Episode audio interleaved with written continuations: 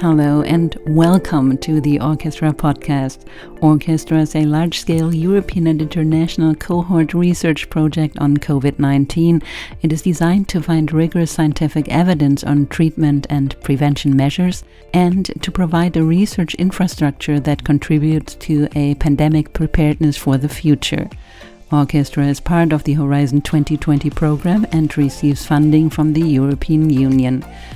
This is episode number two, and we talk about communication, collaboration, and courage, which is all very much needed when tapping into new territories, such as building up large new research infrastructures from scratch, as it is the case with orchestra. We have invited three very special guests who have extremely meaningful and interesting careers who can contribute with their insights on communication, collaboration, and courage, and who share with us their personal insights. Let me introduce them right now for you to have an idea why it is definitely worthwhile to stay tuned.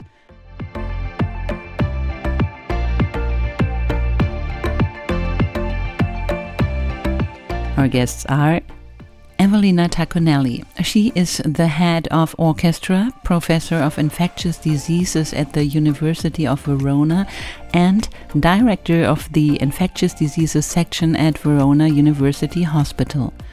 She is a consultant on infectious diseases research of the University of Tübingen, DZIF, the German Center for Infection Research. She leads several international projects targeting epidemiological and clinical aspects of antibiotic resistant infections. Evelina Tacconelli initiated the orchestra project with her team from the University of Verona and leads 37 partners from 15 countries, managing international and multidisciplinary teams within the network. Also invited an orchestra conductor, as the project's name is Orchestra, inspired by the harmonious collaboration within an orchestra. And there's certainly a lot to learn from an experienced conductor. She is not just a conductor, she is the wonderful maestra Gabriella Carli. She is also a concert pianist and stage director. She has studied and worked in many of the orchestra sites, directed many international orchestrae. She's been rewarded with the Ordine al Merito della Repubblica Italiana, the Italian Medal of Honor, in 1991. She holds a PhD in German literature. She is the founder of Get Back Up Again, a foundation to support victims of violence. Last year, she initiated COVIDistic concerts to commemorate COVID victims.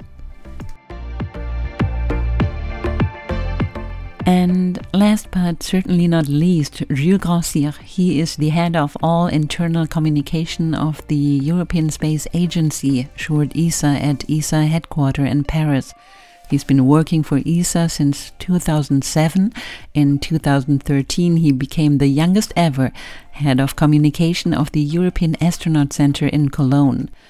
Jules Grandsire is responsible for communications of the astronaut selection process. He's a podcaster and artist. He holds a master in literature and an MBA. ESA is an international research infrastructure founded in 1975 and looks back at 47 years of collaboration, communication, and courage. My name is Marlene Nundorf, and I'm Orchestra Science Communication Officer. Welcome, everybody. Such an honor to have you here. So, thanks, uh, Marlene. Let me say that I'm very much impressed by the CV and experience of my colleagues here today. I'm eager to hearing your experience in your specific field because I'm sure we can learn a lot. This is actually quite a good bridge to our beautiful topic communication, collaboration, and courage. Maestra Carli, you are a very experienced international orchestra conductor. What is the arts of communication about? I think the most important thing is to leave everyone free to play his part, not to try to overwhelm the colleagues to achieve, let's say, a balance. Everyone must be free and let's say um, contribute to, to an harmonious uh, play of the piece because the conductor, okay, he has to conduct, but the musician, the secret, you asked me about the secret, is to listen to each other. If you don't listen to each other, first of all to yourself, you may not, uh, you know, achieve this balance in the sound. And so I think this thing could be applied on the human being in a team, in a teamwork. Is it possible to achieve this only if people are not aggressive, not arrogant, doesn't want to be over the others? Because mm-hmm. you, have to respect the line. Let's say if there is, of course, the main voice, the main line in a group of instrument, of course, the others have to accompany them. But it's not that they, they are better, that they have to be arrogant, because maybe in 10 tax, another group as the leading voice. You know what I mean? Yeah. And I think this should be applied also in the human uh, communication. Very wise words. You're saying listening comes first. Jules, you are the head of all internal communications of ESA. So, what is, from your perspective and experience, the arts of communication about? The arts of communication? Within an international network. Okay. First of all, I, I, am sure you know this as well that communication is at the center of everything. And there I'm not talking about PR, I'm really talking about how people talk to each other, how they share information, their principle for doing this. And I, if, if you want to succeed, communication has to be at the center of everything. I think it's it would be easy to say tolerance is what you need if you work in, a, in an international and multicultural environment with you know multicultural uh, uh, partners. But how do you achieve tolerance? And I, this is what what Maestra Carli had said already before. I think you need understanding if you want tolerance, and if you want understanding, the first thing you need to do is listening. And it seems an easy thing, but when you are under pressure, like cohorts is as well, like we all are with this pandemic, when you're under pressure to act, sometimes it's easy to forget to listen. There's nothing else that will bring you to understanding and to tolerance in the end than that. Marlene, I can add something. I really like uh, what have been said uh, until now about the importance of communication and tolerance and listening. And what I have learned living in different countries is that even if you use the same words, you might not mean the same uh, meaning. And so, several reaction I learned with age that could have been avoided if just taking time uh, and asking back if what you understood is really what the other person wanted to say because sometimes you read the others according to your value. But if they have different way of using words even if the same word uh, then maybe they didn't want to be aggressive. Sometimes i perceived some of the question or comments that i received as aggressive. And then after a while within the team i understood it was just the way that specific uh, hospital or country or group were just discussing and was not absolutely ever aggressive, although I perceived that's that. So now I know that before answering back, if I don't understand something, I take minimum three or four hours and then I come back. And for sure, there is another way to look even uh, to a problem that maybe is not a problem, it's just a difficult in understanding. There was a beautiful movie where the director was showing that exactly the words uh, because it was like a comic even the same word within two different actors were just having different meaning even if they have the same age uh, or the same gender would be completely different and i do believe uh, this is something important we should not forget Yes, very interesting thought. That reminds me of something that a colleague from Work Package 7 told me the other day. That was that the challenge in communication doesn't result so much from the different languages within Europe, but more so from the different meanings that stem from the interdisciplinary work.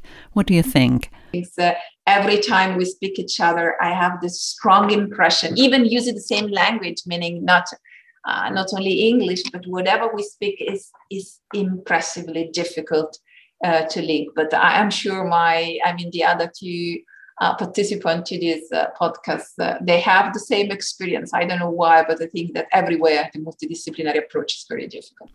We can see that everyone is confirming. Jules, ESA has partaken international collaboration for more than 45 years. What is ESA's mission? ESA is the European Space Agency, and um, the, the main mission of ESA is basically to bring European states, Europe, to space, to bring Europe together uh, for, for big space projects. Um, and we do this in all programs of, of space, everything you can do in space, be it science and exploration, like sending astronauts to the space station or going, going out to the solar system or even the universe. Um, it's also Earth observation uh, with programs like Copernicus, who are really a European program of uh, Earth observation to understand the consequences of climate change and foresee it better, taking better decisions, but also navigation, something that, that people use every day, satellite navigation to go from A to B. Uh, we have a big European program there as well. Um, launchers, of course, uh, rockets. That's the one of the symbols of space, and, and we do that with our rockets, Ariane and uh, Vega, and and many other programs as well. So ESA's mission is to be the gateway um, for Europe to space and, and bring you know, European space together when the project is too big that they cannot do it on their own. One of the reasons that we invited you was that ESA and Orchestra actually have some things in common. Both are large scale, European based international and interdisciplinary research infrastructures what actually led to ESA was certainly not a pandemic. Well, you know, I, like you said, um, I think every one of us, we know it in our individual lives as well. Sometimes the task is too hard or it's too big to achieve it on your own, right? We, we all had that at some point in our lives.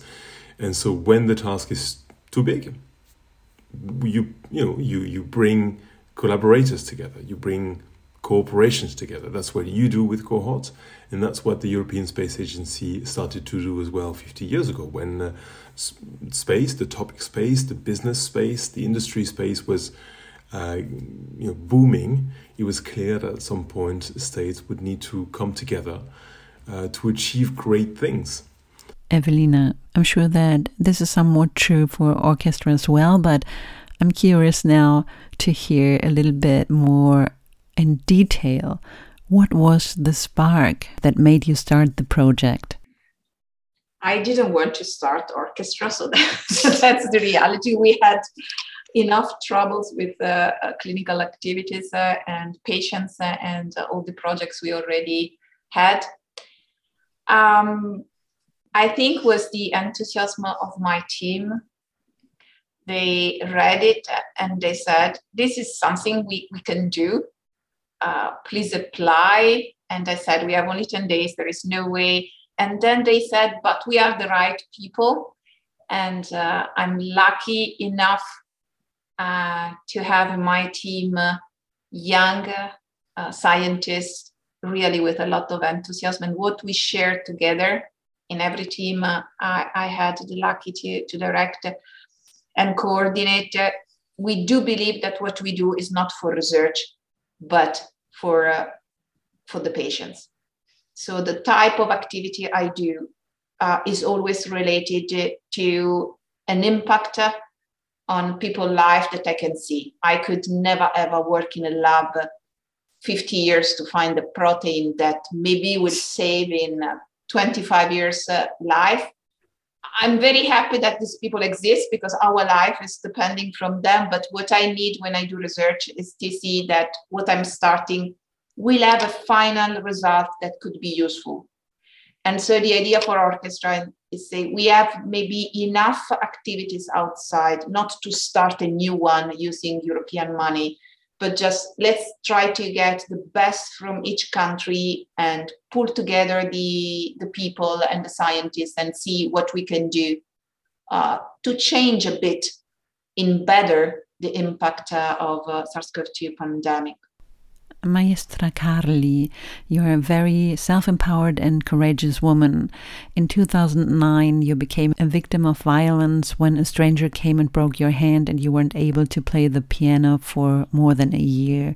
As a result, you created the foundation Get Back Up Again to support victims of violence.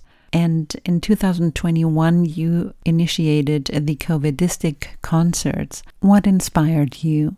And so I created this word COVIDistic, thinking of the consequences of the pandemic.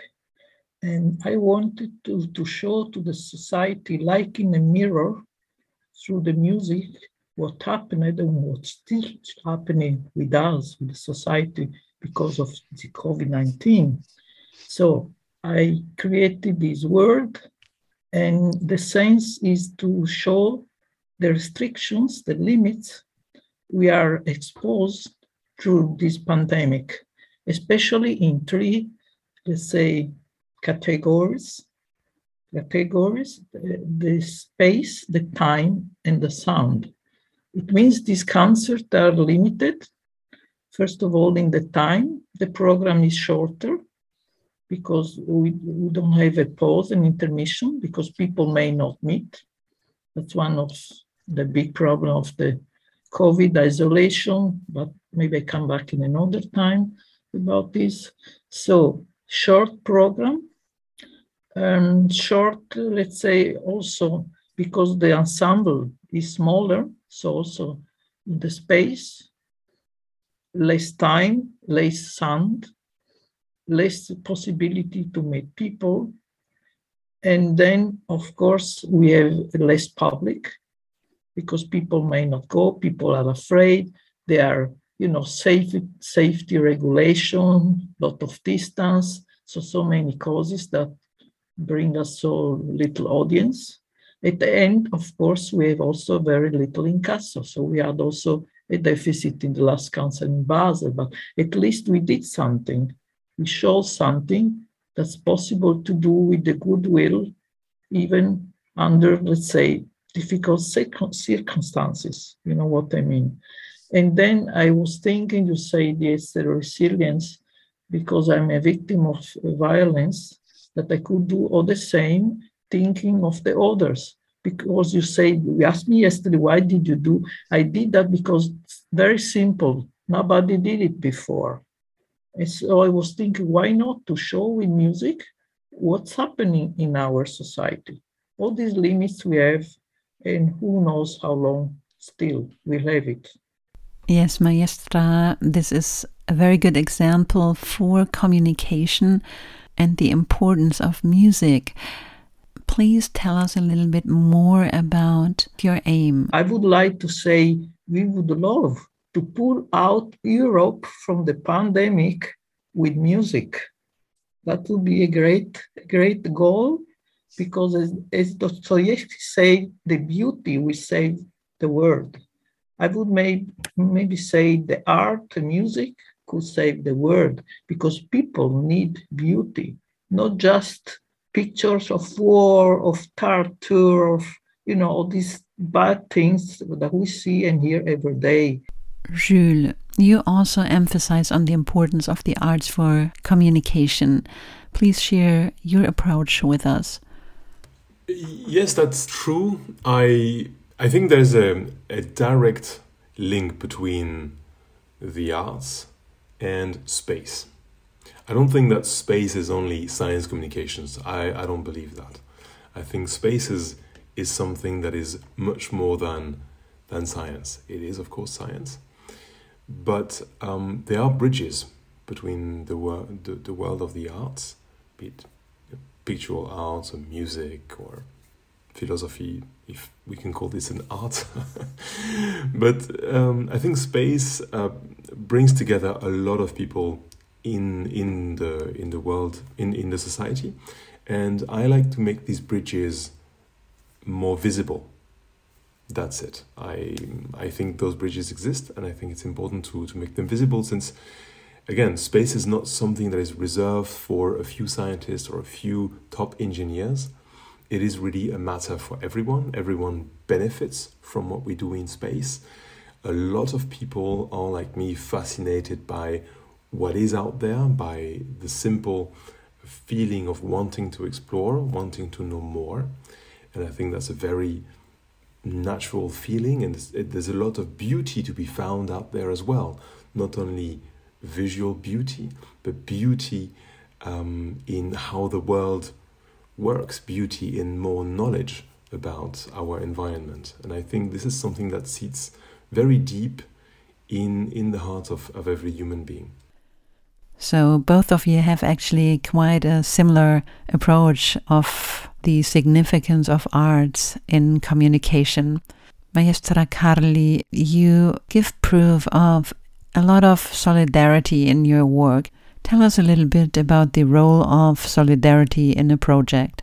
People should show solidarity and not think only of themselves, because otherwise we don't get out of this pandemic.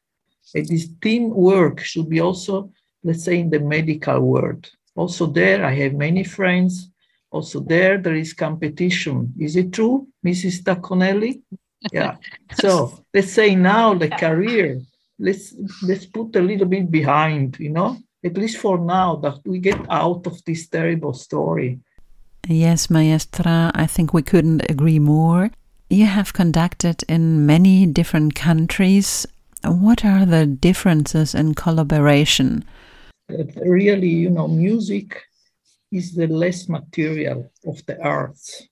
So really, you don't need words for communicate with music. But nevertheless, sometimes if an orchestra is formed, let's say by local people that are all from the same country, maybe could be a different, let's say, motivation, a different uh, character. Let's say like a South America orchestra has a lot of temperament, you know, like the Caracas orchestra I conducted in Venice at that time.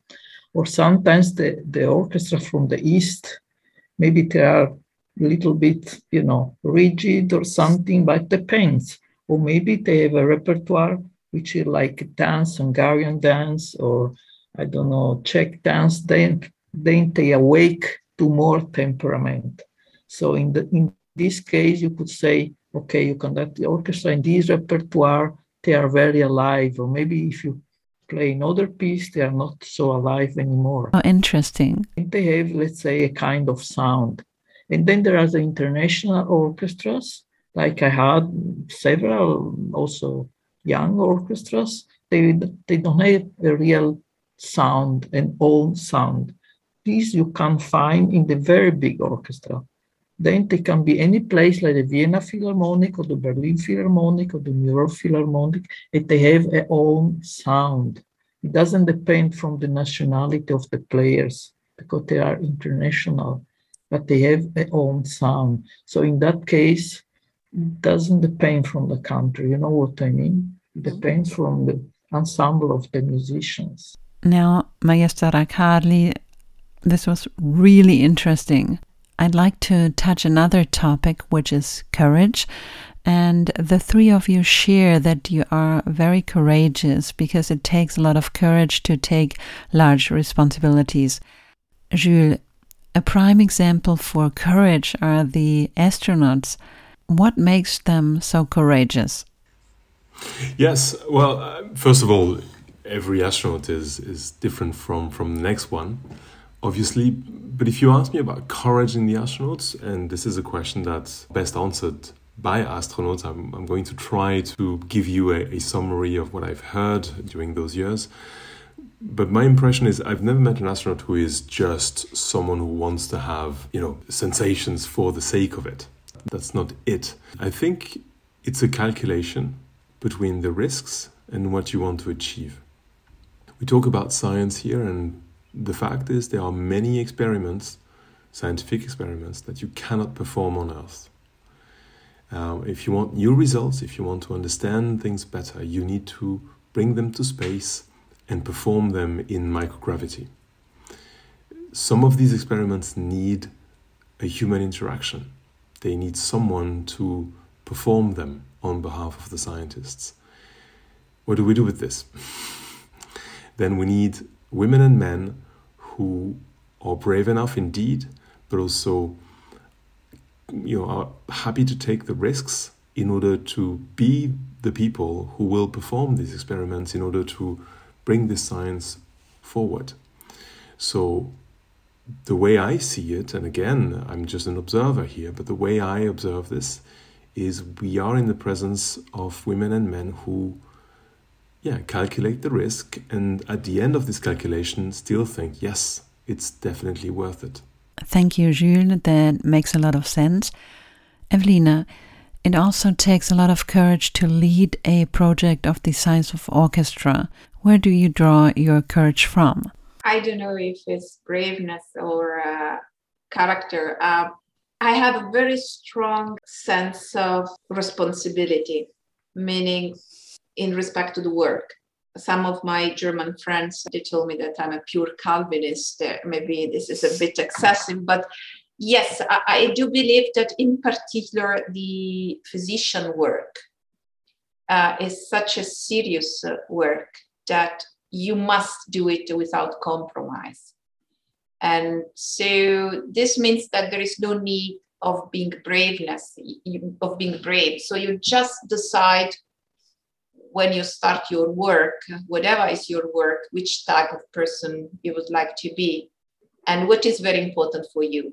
And in science, this is very, very important to decide from the beginning. If you care about results, meaning uh, about fame and career, then you are one type of person and you need different type of uh, braveness. If you don't care, like I don't, so and you like what you do, and you decide that you don't need to go through compromise, that you want to achieve one specific task, then you need collaboration. You need to find the right people. Many times in my group, and I would be very interested in knowing what Maestra Carli uh, and Julia think about it. Sometimes I did not select the best person by CV, meaning that sometimes uh, I choose my people in the way I see they can integrate within the others. Because if you have too many stars, it's very difficult to play together. So sometimes I really see incredible good scientists and I see them within the team. And in my opinion, my gut feeling that this will not be working. And sometimes I have young scientists, maybe without uh, too much experience, but I see the potential for the work in the future.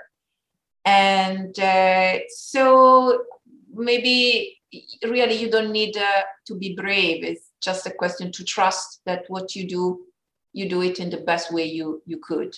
For sure, there is somebody that can do it better, but at least I feel comfortable in my decision to do it uh, in the best way I can. To me, this resonates what you say, Evelina, because in an international environment, some things can be frustrating sometimes. As you know, you have a big scale project. At ESA, we have only big scale projects. And of course, these a lot of things can get frustrated. So if on top of it you're surrounded by people who you don't like, then it can it can get very difficult very soon. So of course, if the the, the building of a team uh, to make sure that solidarity will be there when you need it within a team, that's paramount in order to go the way you need to go, this long, long way of big projects that are done in international collaboration, especially in Europe, where you know international collaboration means 17 different languages and cultural backgrounds and different histories and habits and ways to talk, ways to communicate. Well, in these circumstances, you need to make sure that the people around you are not only qualified and talented and competent, but that also they are capable of integrating. They have a certain intercultural competence, for example, and that overall they are capable of integrating in your team. Thank you, Evelina and Jules, for your insights on how to handle the challenges in international collaboration. Maestra Carli, maybe you have some experience to share as well with your long career as a conductor of international orchestra. You know, to conduct an orchestra is like to steer a boat. You know, I'm a sailor. And also in a boat, you have a team. So in this team, everyone is equal. You know what I mean? Eh, so in this time, hard time, we now, we should also try to find a balance. So let's say we also learn from this pandemic that we can be happy with less. You know, we have to renounce so many things. For instance, also this year I could not yet get skiing, this and that with the pass, and there are so many measures and so, but you have to find a balance inside and try to go on. And maybe you find inspiration in yourself so, like myself, I'm a night person. These ideas, you are right. The COVID is the main kind, it came in a night to me. So, maybe ideas come and then you can develop them. So, let's say, like to do cancer for not only for peace, but also for COVID. It means against COVID to let people become aware of the situation because maybe people are not aware of the situation. You know, there is a giant gap now between rich and poor, much bigger than it was before. So there are so many new problems to be faced. And I think no country can face it alone. So let's say, let's go together. All these countries find a solution and maybe music can help us, really. Unfortunately, we're coming to an end here. May I ask each one of you to give us a final statement? Yeah, but what yeah. I wanted to say, it's very important to try and find also your own sound as a conductor and try to transmit to make it cooperation and find out the best sound of all through your interpretation. That's not very easy sometimes, you know. They don't let, the, not all the orchestra let themselves, let's say, manipulate. Mm-hmm. you have, you know, to find a compromise. Let's say, you say, um, you say, Eisenhand in a velvet glove. You know what I mean? so that's the way to try and go over. It's not so easy, especially as a woman. I'm telling you. yes. Well, that does remind me a little bit of Evelina's style, if I may say so. A last statement, Jules. What was said about um, about international cooperation? I think what I try to do for myself is listen. You know, listen to the experts. Look at the results before shouting back, before shouting at all. Uh, listen listen and think. Uh, take your time to do that. I think we, we lack a lot of this um, at the moment in this crisis. I think everyone has gone to, uh, to crisis mode. And, and indeed, if we want to come to um, conclusions, if we want to also come to the conclusions um, Maestra Carli has been, have been uh, mentioning about solidarity, the need for it, and the time that I've changed now, I think the first thing to do is listen, especially in our European diverse environment.